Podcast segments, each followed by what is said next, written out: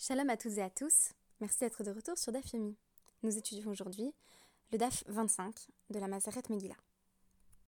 Laissez-moi vous confier d'emblée que c'est mon DAF préféré de la Maseret jusqu'ici. Il est absolument extraordinaire, savoureux, provocateur, plein de paradoxes. Je vous en recommande vivement la lecture, d'autant qu'il présente une grande unité thématique en ce qu'il porte sur ce qu'on a le droit ou pas le droit de dire et de lire. Et vous allez voir qu'en matière de censure, ce n'est pas du tout ce à quoi on pourrait s'attendre, qui se voit autorisé ou interdit tout au long de notre DAF 25. En effet, notre première Mishnah va commencer par censurer des formules apparemment louables et innocentes que l'on pourrait intégrer à la prière. Et dans la suite du DAF, on va avoir accès à des expressions qui sont apparemment choquantes ou honteuses et que a l'inverse, on ne censure absolument pas. Il va pouvoir aussi euh, s'agir de passages de la Torah qui semblent manquer de décorum et dont on nous démontre que la lecture est cependant nécessaire. S'il est bien une formule que notre première Mishnah semble illustrer, c'est l'enfer est pavé de bonnes intentions.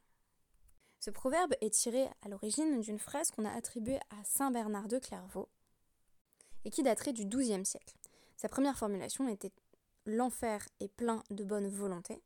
Et lorsque l'on commence à paver les rues au XVIIIe siècle, ce proverbe prend une forme nouvelle, l'enfer est pavé de bonnes intentions, que l'on va notamment retrouver sous la plume de Balzac dans La femme de 30 ans en 1832, lorsque celui-ci écrit L'enfer est pavé de bonnes intentions n'est pas un paradoxe de prédicateur.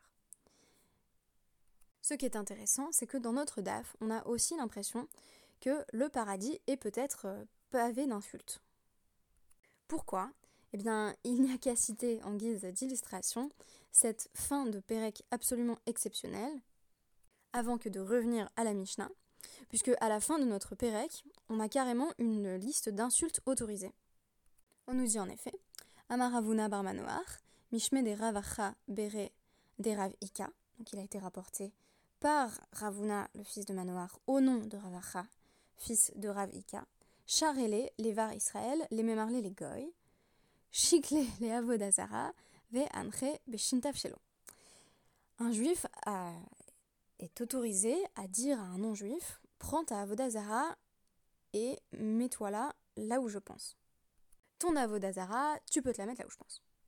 Et je pense que d'ailleurs, euh, la est plus explicite que moi parce que shintav, shintav shelo, c'est littéralement ton derrière ou ton fessier.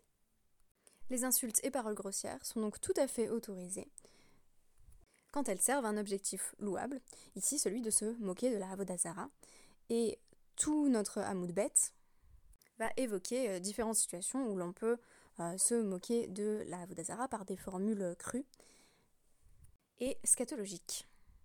Ravashi rapporte à son tour qu'il est également tout à fait permis de se moquer d'un homme à femme, voire de l'humilier, en l'appelant euh, Gimelsin, ce qui constitue l'acronyme de Girtasaria, ce qu'il me faut bien traduire par fils de pute. Je remarque que ce DAF est une invitation constante à dépasser euh, mes propres appréhensions quant à l'utilisation de mots grossiers dans le podcast. A l'inverse, je reviens donc à notre Mishnah qui commence euh, avec le dernier mot du DAF 24 et qui ensuite se poursuit sur le début du DAF 25, il y a de nombreuses formules dont on pourrait penser qu'elles auraient toute leur place dans la tfila. Et en réalité, ce n'est pas le cas. On nous dit en effet à Omer, Hare Une personne qui dit que les bons te bénissent euh, est déjà sur le chemin de l'hérésie. Ta miséricorde s'étend sur le nid d'oiseau. Ve al tov yizacher shemecha ou encore modim modim, meshat kinoto. Donc, quelqu'un qui dit euh, que ta merci s'étend sur le nid d'oiseau, ou que ton nom soit mentionné pour le bien, ou nous remercions, nous remercions, ou nous reconnaissons, nous reconnaissons, euh, sous-entendu de ta grandeur, euh, on le fait taire. Il en va de même pour une personne qui souhaiterait censurer des parties de la Torah qui sembleraient choquantes, puisque l'on nous apprend ici, ha mechane pa averot meshat kinoto, quelqu'un qui change euh, le texte qui porte sur les relations interdites en introduisant des euphémismes, on le fait taire également. Ha Omer euh, mi zaracha lotiten la la molaire lotiten la abara be'armayuta bi nezifa. Et une personne qui va infléchir euh, le texte de la Torah pour finalement lui faire porter des leçons de morale annexes, non seulement on le fait taire, mais on le réprimande. En effet, une personne qui interpréterait le pasouk de Vayikra 18-21, tu ne donneras pas euh, ta semence au dieu Molor comme signifiant tu n'auras pas de relation sexuelle avec euh, une araméenne, on le fait taire. Cette extrapolation du sens du verset n'est pas bienvenue. Il faudrait prendre une par une toutes ces formules pour expliquer à chaque fois individuellement ce qui pose problème. Ce qui est intéressant, c'est que euh, en apparence, ces reformulations ou ces répétitions ont l'air de ne poser aucun problème. Et pourtant, dire Yavachochatovim, que les bons te bénissent, suppose, selon Rashi, que euh, seuls les membres euh, éminents du peuple juif bénissent Hachem, alors qu'en réalité, il aurait fallu inclure tout le peuple juif dans la formulation. D'après le Ride et Rabbeinu Yonatan, Tovim peut être interprété comme Seveim, c'est-à-dire ceux qui sont heureux, ceux qui sont satisfaits de leur vie, ce qui présuppose que seules les personnes qui mènent une vie euh, confortable et heureuse auraient l'occasion de louer Hachem. La Gemara va noter qu'il semble évident que l'on réprimande quelqu'un qui dit modim modim, euh, ou d'ailleurs schéma schéma, hein, si on voulait euh, intensifier sa lecture du schéma Israël en répétant le schéma, en répétant le pasouk, on aurait l'impression euh, des qu'on est en train en réalité de faire allusion à deux autorités, deux puissances. Donc on est dans une forme euh, de manichéisme, qu'on fait comme s'il existait euh, deux divinités. Même problème pour Ve Altov Izacher Shemcha, Nami, des Mashma Altov In Alra Lo, où on aurait l'impression qu'on ne, on ne s'adresse qu'à un Dieu du bien. Donc on remercie pour le bien, mais on ne dit rien au sujet du mal. Or, Hachem nous envoie euh, dans notre existence ce qui est susceptible d'être interprété comme un bien ou interprété comme un mal, et il ne nous appartient pas de ne louer que pour le bien. C'est ce que affirme la Gemara à travers la citation d'une autre Mishnah, Il faut euh, bénir pour le mal qui nous arrive comme pour le bien. Alors c'est extrêmement difficile, mais ne bénir Hachem que pour le bien, ce serait peut-être là encore encourir le risque du manichéisme et estimer le cas échéant que le mal provient d'ailleurs. Mais alors d'où? On voit qu'on a un début de soupçon d'Avodazara en la matière. Le passage qui porte précisément sur Alkenspor et Hamecha, on l'a déjà étudié si on a commencé le Dafyomi avec euh, ce cycle et donc avec Brachot, puisque c'est un passage qui est cité in extenso en Brachot 33b et 34a. Je rappellerai simplement que euh, ta miséricorde s'étend jusqu'au nid d'oiseau peut être interprétée comme une allusion à la mitzvah de Shiloh Haken, à travers laquelle Hachem nous impose, vraisemblablement par compassion pour la mère oiseau, si on désire prendre les oisillons euh, dans un nid, de renvoyer au préalable la mère de ces oisillons. La Guémara va remarquer que euh, mettre en exergue particulièrement le cas du nid d'oiseau est susceptible de donner l'impression qu'il existe une hiérarchie euh, divine entre les créatures et que les oiseaux euh, seraient particulièrement favorisés en la matière. Et la seconde interprétation, celle qui est aussi extrêmement intéressante, c'est que cela met l'accent sur Rachamecha, donc ta compassion, alors que le commandement de Shiloh Haken euh, relève d'une xéra, c'est simplement un décret. Et ce n'est pas parce que cela semble exprimer de la compassion euh, qu'il faut observer les commandements, ou même ce commandement en particulier, les ta'ame à mitzvot sont donc des moyens et non une fin en soi. Les, les raisons qui sous-tendent les mitzvot nous permettent de les effectuer convenablement, mais ne constituent pas euh, une fin en soi, ce qui signifierait que si on peut parvenir à la même fin par un autre chemin, il n'y aurait aucun problème à le faire. Or, en réalité, on a absolument besoin de ce cadre des commandements stricts. Par conséquent, utiliser le prisme de la compassion pour envisager les mitzvot ou même cette mitzvah en particulier serait euh, renier en quelque sorte le caractère xératique des commandements donnés par Hachem, c'est-à-dire ce qui fait qu'ils sont simplement des décrets que on n'arrive pas pleinement à s'expliquer ou à se justifier. Et ce, même si on a des éléments de sens qui sont absolument indispensables. Enfin, d'après le Talmud Yerushalmi, dire Al-Kentipor suppose, euh, à l'exclusion des autres créatures, ce qui semble limiter les facultés divines en présupposant que la miséricorde ne s'applique que là. C'est une explication qui rejoint donc la première que je vous avais mentionnée.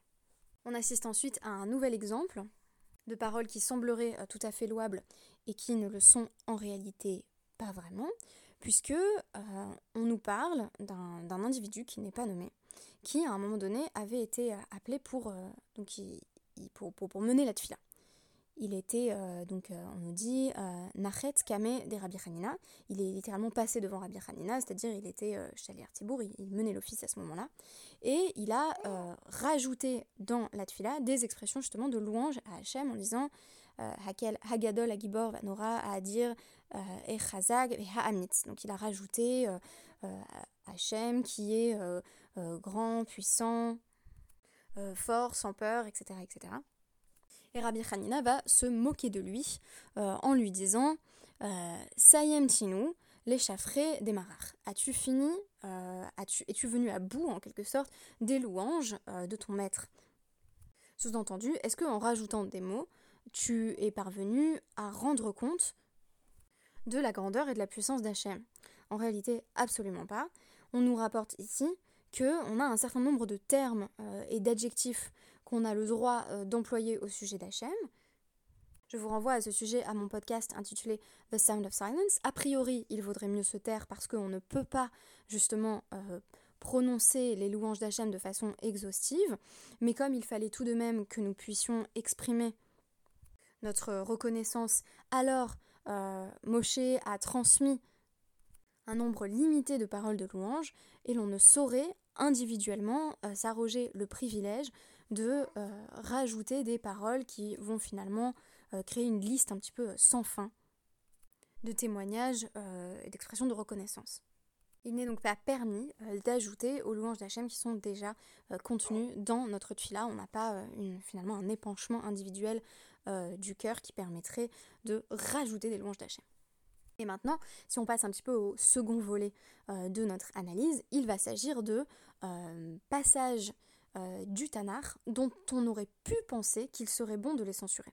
Donc je vous rappelle qu'on vient de parler des expressions qui semblaient euh, euh, voilà, tout à fait dignes de louange et dont on nous a dit qu'elles n'étaient pas propres au cadre de la prière. Et ici, il va être question de textes que l'on pourrait être tenté de censurer, mais dont on nous dit précisément qu'il ne faut pas le faire, et il va y avoir une structure qui revient euh, de façon systématique dans la Gemara, à savoir Kamash Malan. Tu aurais pu penser que on censure ce passage, mais en réalité ce n'est pas le cas. Tout part euh, d'une braïta qui nous dit Yeshnikrin ou Metargemin, Yeshnikrin velo Metargemin, et Yeshlonikrin velo Metargemin. Alors, on commence par nous dire il y a des passages qu'on lit et qu'on traduit. Bah oui, a priori tous. Non, non, il y a des passages dont on pourrait penser qui sont trop choquants euh, et dont on pourrait penser qu'on les censure, qu'on va lire et traduire. Il y a des passages qu'on va lire sans les traduire et il y en a qu'on ne lit pas et qu'on ne traduit pas. Et c'est intéressant parce que bah, je suis arrivée jusqu'à la fin du Pérec et on ne parle pas de ces passages qu'on ne lit pas et qu'on ne traduit pas. En revanche, on va nous donner une série euh, de moments dans le texte biblique euh, dont on pourrait penser qu'on serait susceptible de les sauter ou au moins de ne pas les traduire pour ne pas choquer l'assistance. Et en réalité, il faut aller au-delà du caractère en apparence choquant du texte et le lire malgré tout. Alors par exemple, Maase Lotushne Venotav. Euh, ce qui s'est passé entre Lot et ses deux filles, à savoir que ces deux filles l'ont enivré euh, pour avoir chacune un enfant avec lui parce qu'elles pensaient euh, que c'était la fin de, l'humanité et qu'il n'y aurait, pas, il n'y aurait plus d'humanité si, si elles n'avaient pas un enfant avec leur père. Euh, eh bien celui-là, Nikra ou Metargem. Il faut le lire et il faut le traduire. Et on nous dit, mais Pshita, mais pourquoi tu voudrais ne pas le lire et le traduire? Eh bien parce que euh, Nechush l'irfodo d'Avram. Parce que comme Lot est le neveu d'Avram, on pourrait penser que euh, cela, cela porte ombrage à, euh, à l'honneur d'Avram. Et pourtant, Kamash Malan, c'est pour ça qu'on nous enseigne qu'il faut spécifiquement le lire. Eh bien pareil, Maase Tamar et Yehuda, ce qui se passe entre Tamar et Yehuda, c'est-à-dire le fait que euh, Tamar se déguise en prostituée pour séduire son beau-père qui a refusé de lui donner son troisième fils euh, pour époux, on pourrait penser, les rouges l'irvodo de Yehuda, que ça euh, ça, porte euh, une ombre au tableau du portrait de Yehuda. Et pourtant, Kamash Malan, il faut le lire. Euh, pourquoi? Chez ou des Odi. en réalité, ça reste une forme de louange de Yehuda parce que il a avoué. Pourquoi? Parce que il finit par concéder lorsque euh, Tamar se retrouve enceinte, il commence par vouloir la conduire au bûcher, il ne se doute pas que c'est avec elle qu'il a eu des relations sexuelles. Quand elle lui transmet euh, les gages qu'il lui avait remis lors de leur rapport sexuel, il, avoue, Tzadka Mimini, elle est plus juste que moi, et reconnaît sa propre faute. Le Vaudor, on pourrait aussi sauter le passage du Vaudor, non? On nous dit absolument pas, parce que. En réalité, euh, c'est un passage qui est utile au Bné Israël parce qu'en faire la lecture permet euh, une sorte de catharsis, c'est-à-dire qu'on a, on tellement honte en lisant ce passage que euh, on accède à la capara, c'est-à-dire à, l'expiation de nos propres fautes. Et c'est la même chose pour les klalotes et les brachot. On nous dit on aurait pu penser qu'il ne faudrait pas les lire parce que paigad a été des tziboura, parce que ça va trop effrayer en réalité l'assemblée. Euh, et non, il faut les lire tout de même, de même pour les Hazarot et Onashim, euh, donc euh, littéralement les avertissements et les punitions liées aux mitzvot. Il faut, là encore, les lire et les traduire. On aurait pu penser, Nirouj Dilma tout les Me'ebad Meira, que le peuple allait commencer à n'observer les commandements que par crainte. Kamash Malan, il faut le lire quand même. Et cette réflexion va s'étendre euh, au, Tanar entier, puisqu'on nous dit qu'on lit aussi le passage de Amnon et Tamar et ce qui est arrivé à Avshalom, alors même que cela semblerait euh, pouvoir réduire euh, l'honneur dû à David, le kavod de David, ainsi que l'histoire terrible de la Pilégesh de Gibéa, dont on pourrait penser qu'elle fait honte à la tribu de Binyamin à travers le récit de, cette euh, pauvre femme qui se retrouve découpée en petits morceaux, Kamash Malan, il faut le lire quand même. Alors qu'est-ce qui euh, est lu mais non traduit? On nous dit particulièrement le passage de Bereshit 35-22 euh, où Réhouven se rend auprès de Bila, la concubine de son père, alors, c'est traditionnellement pas interprété comme signifiant qu'il a directement couché avec elle, mais c'est une interprétation possible du texte. Et là, Rabbi Hanina, à un moment donné, s'est adressé au Meturgeman, donc au traducteur qui normalement traduisait Pasouk par Pasouk, et lui a dit Écoute, euh, ne traduis pas ce passage. Et les sages l'ont loué, parce que on a l'impression que ici, ce qui fait qu'on ne traduit pas, c'est qu'on pourrait avoir une mauvaise interprétation et avoir l'impression que Réhouven serait allé jusqu'à coucher avec la concubine de son père. Enfin, on ne lit pas euh, la seconde euh, itération de, euh, du récit du Egalazav, donc on ne lit pas la, seconde fois qu'il est question du veau d'or. plutôt on le lit, mais on ne traduit pas parce que on pourrait dire bah il n'y a pas besoin de retraduire quelque chose dont on connaît déjà le sens. De façon là encore très surprenante, on nous dit qu'on ne traduit pas euh, Birkat Kohanim. Pourquoi? Parce qu'il est écrit Yissa. Euh, donc euh, Hachem élèvera. Pourquoi? Eh bien parce que ça donne l'impression que le peuple juif est favorisé. Donc j'ai l'impression ici que le problème, ce n'est pas tant la traduction que l'accessibilité de la traduction à des non-juifs qui y verrait une forme de favoritisme vis à -vis du peuple juif. Alors je vous ai donné euh, que quelques éléments euh, qui m'ont semblé extrêmement intéressants sur ce DAF, euh, donc ce DAF 25 de la Maseret Megillah.